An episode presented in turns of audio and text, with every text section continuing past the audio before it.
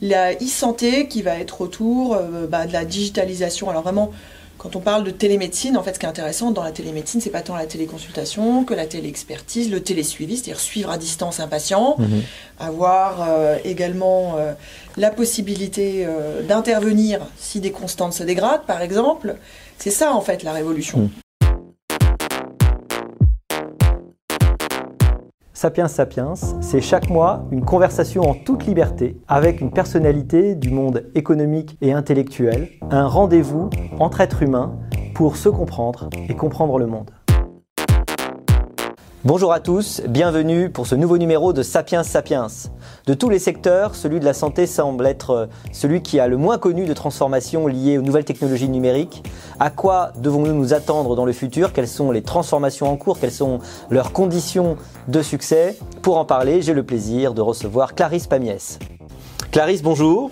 Bonjour Olivier. Alors, Clarisse, euh, vous avez fait l'école normale supérieure, donc vous êtes une ancienne élève de l'école normale supérieure, puis l'ENSAE pour faire un peu de statistiques, Sciences Po, Columbia, une expérience professionnelle qui commence euh, au BCG, au Boston Consulting Group. Euh, vous êtes ancienne responsable de projet à la Direction générale de la modernisation de l'État, ancienne directrice de la transformation digitale chez Johnson Johnson et actuellement, vous êtes directrice générale d'OpenMind Neurotechnologies, une start-up spécialisé dans les neurotechnologies. Alors le Consumer Electronic Show de Las Vegas, le CES de Las Vegas, qui s'est tenu euh, au mois de janvier, en, début d'année 2022, a fait évidemment, Covid oblige, la part belle aux technologies de santé, à l'e-santé. Qu'est-ce qu'on peut dire aujourd'hui sur euh, ce positionnement de l'e-santé, sur le développement de ces technologies? Est-ce que le frémissement en faveur de ces nouvelles technologies était sensible au CES de Las Vegas cette année? Alors il y avait un momentum euh, Covid évidemment au CES de cette année. Déjà il y avait des conditions Covid puisqu'il a fallu y aller euh, et revenir euh, prendre l'avion. Donc ça c'est la première chose. Alors sur place effectivement on a vu des innovations dans le domaine du Covid que ce soit euh, bah, tout ce qui est autour des purificateurs d'air, on a eu beaucoup de, de modèles dans ce domaine-là, des masques en, en tout genre, euh, purifiants et voilà, avec euh, tout un tas de technologies embarquées. Euh, et puis également euh, différents tests et notamment l'association entre des tests euh, qui pourrait se passer en autonomie et une certaine authentification euh, par différents protocoles qui permettent à une personne de ne pas avoir besoin d'aller s'authentifier ou d'aller faire un test en pharmacie euh, et donc authentifié par un professionnel de santé. Voilà, donc ça c'est clairement ce qu'on a vu. Après sur la e-santé en tant que telle, hein, qui reste un domaine parmi d'autres au CES, j'ai pas vu une explosion particulière des technologies. On a, on a toujours beaucoup, beaucoup de ce qu'on appelle du wellness, du bien-être. Euh, on voit beaucoup de technologies aussi, beaucoup de pointes dans le domaine de la chirurgie, par exemple, euh, la, réalité virtuelle ou la réalité augmentée appliquée à la chirurgie. Euh, des capteurs en tout genre, des capteurs physiologiques qu'on va utiliser par exemple en téléconsultation. donc ça, c'est des choses, on va dire, dans la continuité des années précédentes, qui évidemment se sont renouvelées cette année. Alors on parle toujours beaucoup des startups françaises au CES de Las Vegas. Alors il y a peut-être un effet de, visibilité parce que c'est celle qu'on regarde.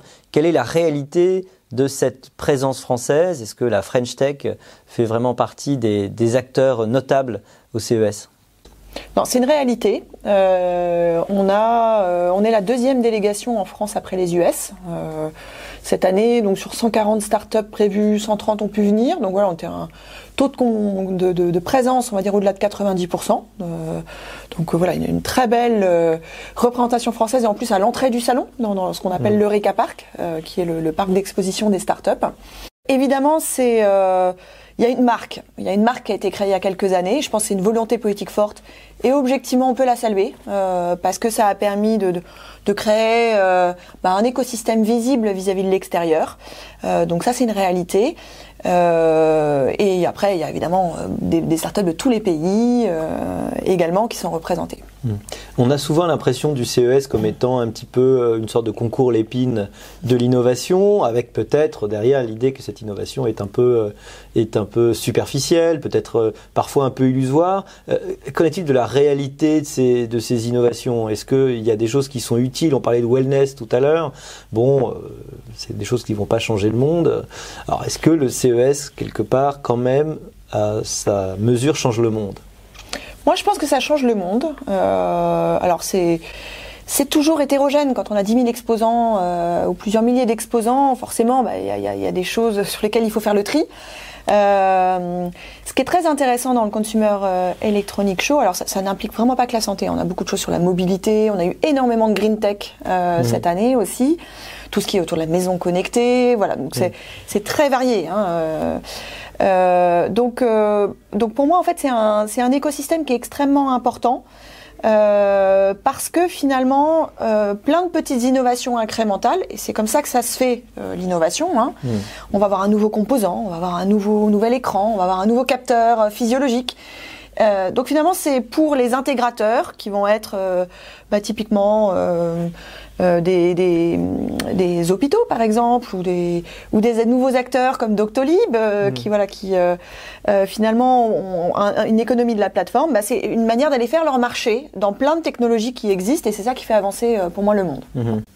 Alors, on a l'impression d'un foisonnement de start-up, de nouvelles technologies, mais côté consommateur, côté patient, côté citoyen, euh, on peut avoir à l'inverse l'impression qu'il n'y a pas grand-chose qui change pour l'instant, que euh, ces changements sont encore assez lointains. Alors, qu'est-ce qu'on peut attendre concrètement? Qu'est-ce qu'un citoyen peut attendre concrètement euh, de ces progrès à l'avenir?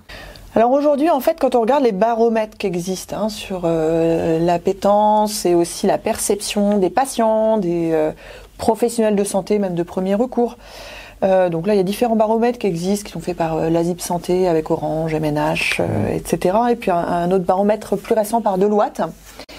Euh, ce qu'on voit déjà, c'est qu'il y a une vraie appétence des, des patients, même avant la pandémie, pour la e-santé. Euh, sur des choses relativement simples, euh, pouvoir trouver un praticien facilement, euh, euh avoir de l'information sur ma pathologie même quand je ne suis pas devant le médecin. Et donc une, une, appétence et une réalité pour les patients finalement déjà là. Euh, un peu plus de réticence du côté des, des, professionnels de santé. Et ça, en fait, pour moi, c'est parce que aujourd'hui, le thème de la e-santé, il est trop, le, le, terme est trop large. En fait, on, mmh. on peut plus euh, euh, finalement euh, comprendre cette réalité de la santé numérique mmh. uniquement avec un terme trop générique comme celui-là. Ça veut dire qu'il faudrait en détailler les sous-disciplines, peut-être, voilà. les sous-domaines. C'est exactement ça. aujourd'hui, finalement, on n'est pas encore dans la lame de fond mmh. de la e-santé. On est encore dans la vaguelette de surface. Et la vaguelette de surface, ce sont principalement aujourd'hui des, des, des, aspects administratifs du parcours de soins qui ont été digitalisés. Oui. C'est de la prise de rendez-vous, c'est même de la téléconsultation. Aujourd'hui, on ne change pas la, la relation patient-malade dans une téléconsultation. On, mmh. reste, euh, oui. on reste finalement dans, dans, quelque chose que pouvaient connaître nos grands-parents, même si ça se passe par écran interposé. Mmh. Euh, donc ça, c'est une réalité, les patients le voient. Euh, pour les professionnels de santé, finalement, ça n'a pas un impact énorme. Hein. Quand je suis à l'hôpital, le fait que le patient ait pris rendez-vous avant, ça ne change pas le fait non. que j'ai toujours du mal à traiter le nombre de patients dans ma, dans ma salle d'attente ou dans, dans, mes urgences. Euh, donc c'est pour ça aussi que les professionnels de santé ne voient pas euh, et, et, se plaignent en fait d'avoir finalement oui. pas de matérialité forte de la e-santé. Oui. Euh, donc ce qui est intéressant, c'est finalement euh, ce qui se passe après, en fait. Mmh. C'est-à-dire toutes les la e-santé qui va être autour euh, bah, de la digitalisation. Alors vraiment, quand on parle de télémédecine, en fait, ce qui est intéressant dans la télémédecine, c'est pas tant la téléconsultation que la téléexpertise, le télésuivi, c'est-à-dire suivre à distance un patient, mmh. avoir euh, également euh, la possibilité euh, d'intervenir si des constantes se dégradent, par exemple. C'est ça en fait la révolution. Mmh. Là, on se rapproche beaucoup plus de cette fameuse médecine des 4P, hein, prédictive, préventive, personnalisée, participative. C'est ça. Mmh. Alors en fait, pour moi, la e-santé, on devrait vraiment parler de e-santé dès lors que ça a un impact sur le 4P. Et, là, on voit le potentiel du digital et de la data pour faire ça, hein, euh, que ce soit dans l'application, euh, dans la recherche, euh, pouvoir finalement identifier des molécules et puis les, mieux les cibler par profil de patient. Donc voilà, dans les différents domaines, aussi dans la chirurgie, dans l'imagerie, c'est déjà le cas d'ailleurs dans l'imagerie. Hein. Donc ça, évidemment que le patient, finalement, n'a pas forcément un avis très éclairé là-dessus. Aujourd'hui, mmh. il n'a pas non plus d'avis sur euh, telle découverte ou tel type de molécule par rapport à tel autre. Donc finalement, que ce soit digital, pas digital, c'est pas un sujet en fait pour lui. Mmh. Euh, mais, euh, mais donc là, on est encore aux portes de cette euh, révolution un peu plus profonde euh, du digital et de la data, mais vraiment au service de la médecine 4P. Oui, vous opposiez la lame de fond et euh, l'écume. Alors pour l'instant, on a peut-être vu que l'écume, vous dites, on a vu des choses qui nous font gagner en praticité, des prises de rendez-vous, euh, des choses qui sont un peu plus simples. Mais la lame de fond, on l'a pas encore vue. Alors est-ce que vous pouvez peut-être nous faire euh, rêver? Qu'est-ce qu'on peut espérer de cette lame de fond? Alors il y a peut-être plusieurs questions, mais aussi est-ce que les praticiens, les professionnels de santé peuvent eux-mêmes espérer de ces changements une, euh, bah, solution aux différents problèmes qui ne sont pas uniquement des problèmes technologiques aujourd'hui, mais des problèmes aussi d'organisation du système de soins, de coordination? Oui, euh, enfin, la réponse à toutes ces questions, euh, qui sont nombreuses, effectivement, c'est oui. Euh, pour moi, en fait, je ne veux pas minimiser ce qui se passe actuellement. La première vague, même si c'est encore une vague de premier niveau, hein, elle est nécessaire parce que l'enjeu à un moment, quand on, va avoir par exemple un nouveau, une nouvelle manière de suivre à, distance un patient diabétique ou une manière aussi de, lui donner de l'éducation, ce qu'on appelle de l'éducation thérapeutique. Mm. Bah, à un moment, toutes ces innovations, si elles sont trop morcelées, elles, elles s'intégreront jamais vraiment dans le parcours de soins où c'est très long, c'est un article 51, mmh. les fameuses expérimentations, et puis le temps que ça passe à l'échelle, voilà, tout ça, c'est des temps qui sont extrêmement longs. moi, je crois beaucoup que pour arriver à, accélérer ça, il faut euh, avoir justement un peu ces plateformes qui vont intégrer, donc ces, ces intégrateurs. Et ça, c'est ce qu'on commence à voir émerger en France. Alors on parle effectivement de Doctolib. Il y en a d'autres qui ont pris des chemins un peu différents, euh, comme Lifen qui va aller euh, euh, fournir en fait finalement des nouveaux outils plutôt côté praticien. Mhm. donc, donc tous ces ou alors on a encore d'autres acteurs que je trouve extrêmement intéressants comme BioSerenity ou Dental Monitoring qui vont aller finalement réinventer tout un bout de parcours de soins alors sur une pathologie précise alors là typiquement pour dental monitoring ça mhm. va être la, voilà, hmm. l'orthodontie par exemple. Et, là, on va réinventer de A à Z ce parcours de soins parce qu'on sait évidemment euh, qu'on a, on a beaucoup de leviers. Euh, euh, et c'est assez systémique, c'est ça le problème de la santé, hein, c'est que quand vous voulez changer quelque chose dans, la, dans un parcours de soins, mais vous allez vous heurter au fait que euh, il, faut, y a plein de professionnels de santé qui sont impliqués, il y a un système de financement particulier, on n'a pas la formation qui circule, etc. Donc c'est là où c'est hyper intéressant d'avoir des, des, acteurs qui repensent un bout de parcours de soins de A à Z sans contrainte quelque part. Mmh. Euh, justement, on voit qu'il y a une, un foisonnement d'innovation, de start-up, de recherches qui se font. Euh, on sait qu'il y a une différence entre l'invention et l'innovation réelle, c'est-à-dire l'invention, la capacité à créer une technologie et puis l'innovation, la capacité à en faire un marché. Alors quelles sont les conditions aujourd'hui de développement de ces innovations? Quelles sont les conditions de réussite de ces entreprises? Et évidemment encore, encore plus sur notre sol, sur le sol français, sur le sol européen euh, bah, je pense qu'en fait, déjà, vous avez évoqué pas mal de, ces éléments-là dans le, rapport euh, mmh. Euh, sur la e-santé euh, européenne, hein, euh, les, géants de la e-santé européenne qu'on veut faire émerger, qu'un rapport qui a été publié, je crois, cette semaine. donc pour moi, il y a vraiment un enjeu, c'est toujours un peu multiple. Donc il y a effectivement il y a un enjeu réglementaire et d'harmonisation en fait des règles du jeu. Aujourd'hui, on sait que le marché unique n'est pas un marché unique, en tout cas dans le domaine de la e-santé ou la santé. Donc à un moment, si on veut faire émerger des géants, il faut que euh, s'ils sont présents dans un pays européen, en un mois de temps, ils soient capables d'aller dans le pays européen d'à côté. Euh, hmm. Donc ça nécessite d'avoir euh, bah, de l'interopérabilité au niveau des données et également une certaine manière de, s'articuler aussi sur les parcours de soins et hmm. sur les organisations des soins. Si les organisations de soins sont toutes différentes, ça ne peut pas fonctionner. On voit bien que c'est finalement des marchés qui sont pour le coup différents. Donc il faut aller vers de la convergence, euh, voire même une, autorité unique sur la partie donnée. Donc ça, c'est extrêmement important. Et également sur la partie réglementaire, puisque quand je suis euh, dans le domaine de la santé, il va falloir que j'ai des autorisations spéciales. Je ne peux pas arriver demain avec un, fort heureusement d'ailleurs, un, nouveau médicament ou un, dispositif médical. Il faut que j'ai euh, un certain nombre d'étapes réglementaires et de validations. et ça, aujourd'hui, on a beau avoir une autorité et des autorités compétentes au niveau Europe, malheureusement, euh, ça, implique, ça, implique, quand même de devoir refaire les processus au niveau euh, mmh. pays. Donc ça, voilà, il faut aller vraiment beaucoup plus loin dans la logique d'intégration. Euh, et pour moi, l'Europe de la santé est une évidence. Mmh. Donc ça, c'est un premier point. et puis après, c'est vrai qu'on le voit dans, votre étude, hein, un des gros problèmes, ou, plutôt l'opportunité, si on le met dans, le bon sens, dans l'Europe dans de la santé, c'est peut-être d'augmenter les, les, financements. Euh, plus on va aller sur cette lame de fond et moins sur la vague de surface, et plus les entreprises qui arrivent sur le marché ont besoin d'avoir investi, Mhm. euh, d'avoir fait ce qu'on appelle de la deep tech, d'avoir été vraiment faire de la R&D. Oui. Et ça, aujourd'hui, notre système de financement en France et dans pas mal de pays européens n'est pas adapté à ça. On va euh, aller chercher à financer des plateformes, des modèles entre guillemets low-tech, plus facilement. Donc là, c'est là où les pouvoirs publics doivent, se, doivent aider sur ces phases, on va dire, euh, initiales. Donc pour moi, il faut des programmes de financement dédiés sur la deep tech en santé. Hmm. Avec euh, peut-être deux types de technologies, grosso modo, des technologies euh, relativement low-tech, relativement simples, effectivement ces plateformes, et puis de l'autre, euh, des technologies qui vont nécessiter beaucoup plus de développement, plus de temps, donc une, une mise de fonds beaucoup plus grande. Et ce sont celles-ci, ce sont ces dernières qu'on a plus de mal euh, à développer chez nous. C'est ça. Et sur lesquels on n'a pas euh, des structures de financement qui devraient compenser bah, le fait que ça se passe pas a priori dans, pour des raisons finalement un peu difficiles à décrypter. Mais c'est vrai que le, le venture capital aux États-Unis va beaucoup plus être euh, euh, friand de, de financer des, des biotech, par exemple, euh, et moins dans l'écosystème français ou européen. Donc si ça, ça n'arrive pas, eh ben, il faut qu'au moins les, les pouvoirs publics puissent euh, finalement mettre la, la touche de là où le marché n'arrive pas à- à- au niveau efficient. Voilà.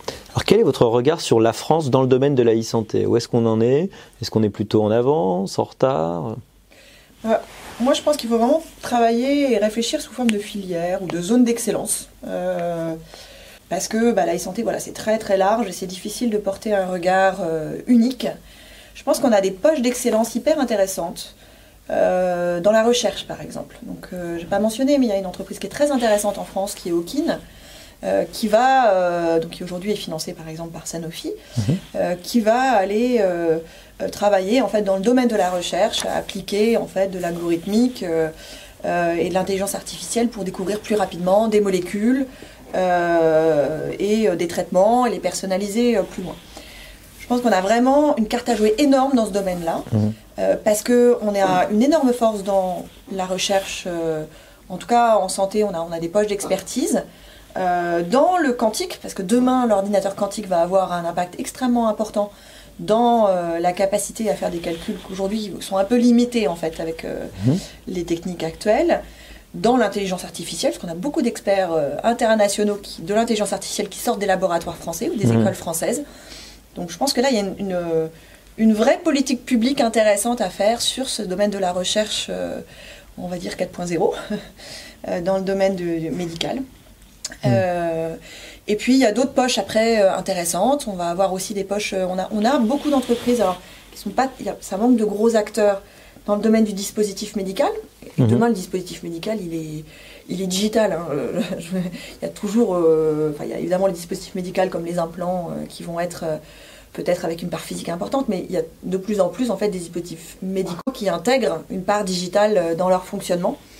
Euh, donc ça, c'est intéressant aussi comme poche d'expertise et comme zone d'excellence. Euh, et puis, euh, et puis voilà, je pense que la, la- la France, en fait, a, commence à avoir ses champions qui sont intéressants. Ce serait dommage de ne pas avoir des champions, typiquement dans des intégrateurs qui soient européens. Je pense qu'il faut se méfier d'avoir une plateforme unique qui va prendre tout le marché. Je serais plus à l'aise avec le fait d'avoir euh, Babylon Health qui s'installe en France, à côté de Doctolib, euh, Mm. et d'avoir plus un, un écosystème euh, qui est compétitif euh, dans ce domaine-là. Donc je pense que sur ces intégrateurs, il faut vraiment penser Europe. Alors parlez-moi d'Open Mind Neurotechnologie. Qu'est-ce que vous faites en quelques mots? Alors nous, on, est, on a le parti pris en fait qui est de digitaliser un, un parcours de soins ou une pathologie, euh, en l'occurrence, qui va être tout ce qui est autour de la, la psychologie, la prise en charge de la santé mentale. Mhm. On n'a pas fait le choix d'aller, euh, ou pas tout de suite en tout cas, sur la partie pathologique, mais on a fait le choix d'aller Mhm. sur la partie préventive. Et aujourd'hui, en fait, euh, on a dans, le- dans la recherche scientifique, on connaît assez bien ce qui est capable préventivement en fait d'aider une personne à ne pas développer des troubles d'anxiété, de stress, de dépression aussi pour certaines pathologies, donc ce qu'on appelle les troubles anxieux, les troubles de l'humeur, Mhm. et puis un burn-out hein, dans le monde du travail. Oui. Euh, donc finalement d'aider la personne à, à développer ses défenses naturelles. Donc nous, ce qu'on apporte, c'est des, des solutions grâce à la technologie, et notamment grâce au jeu, euh, qui est couplé à de la donnée, pour euh, aider les personnes dans les entreprises à voilà, garder ce niveau de défense naturelle au top. Les, assises de la santé mentale en septembre avaient essayé de commencer à changer ce regard sur. c'est vrai que cette partie de la santé qui est un peu le parent pauvre, de façon générale, de, toutes les, les pathologies. Est-ce que on sent un commencement justement bah, d'intérêt plus grand pour, euh, ces questions-là? Oui, alors ça frémit. Il va falloir plus qu'un événement comme les assises de la santé mentale, mmh. même si ça a été beaucoup euh, porté par le président de la République, donc ça c'est toujours un signal qui est positif. Ça a abouti à des mesures concrètes, hein, le remboursement des consultations de psychologues, mmh. euh, qui était vraiment un, quelque chose qui était demandé de longue date en fait par la profession, hein, euh, par les, filières de soins. Mhm. Euh, ça a aussi permis de débloquer quelques financements. Après, on, est encore très loin du compte parce que la santé mentale, euh, alors avant la pandémie déjà, on savait que c'était une personne sur quatre, hein, globalement, qui à un moment dans sa vie va être dans vraiment basculer du côté pathologique hein, mhm. de la santé mentale, que ce soit de la dépression, de l'anxiété, etc. Et euh, malgré cette, cet état de fait qui est euh, finalement gigantesque, probablement ce pourcentage est même augmenté avec la pandémie, euh, bah, c'est 10% des financements de la santé. Donc évidemment, il y a un problème, il y a, un mmh. rapport qui ne se fait pas. Donc ça va être long, c'est bien qu'il y ait une prise de conscience, mais il faut aller plus loin, il y a encore des, leviers très importants sur lesquels il va falloir appuyer très rapidement. Il y en a deux pour moi, la prévention, mmh. l'éducation.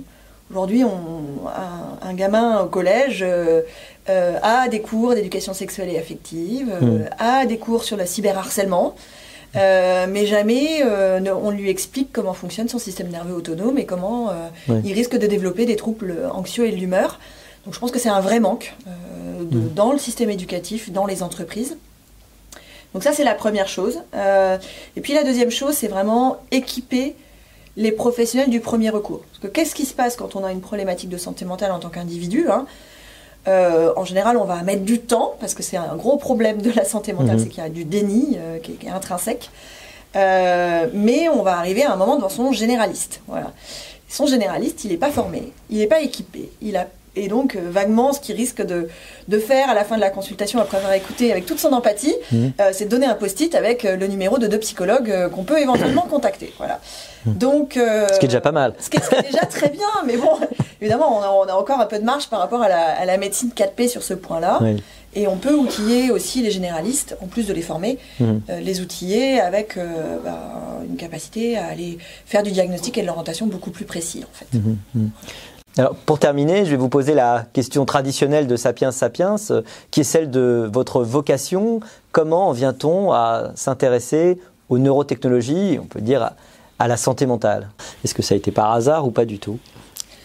Moi, j'ai une grande théorie, c'est qu'on n'arrive jamais par hasard quelque part. Voilà. Mhm. Euh, il y a un moment, l'évidence, euh, mhm. l'évidence est là que, bah oui, on a toujours été destiné plus ou moins à ça. Alors après, on y a été parfois par tâtonnement, mais mais on se retrouve toujours dans cette zone euh, euh, où, finalement ça fait du sens. On dit mais bon sang, mais c'est bien sûr. Euh, voilà.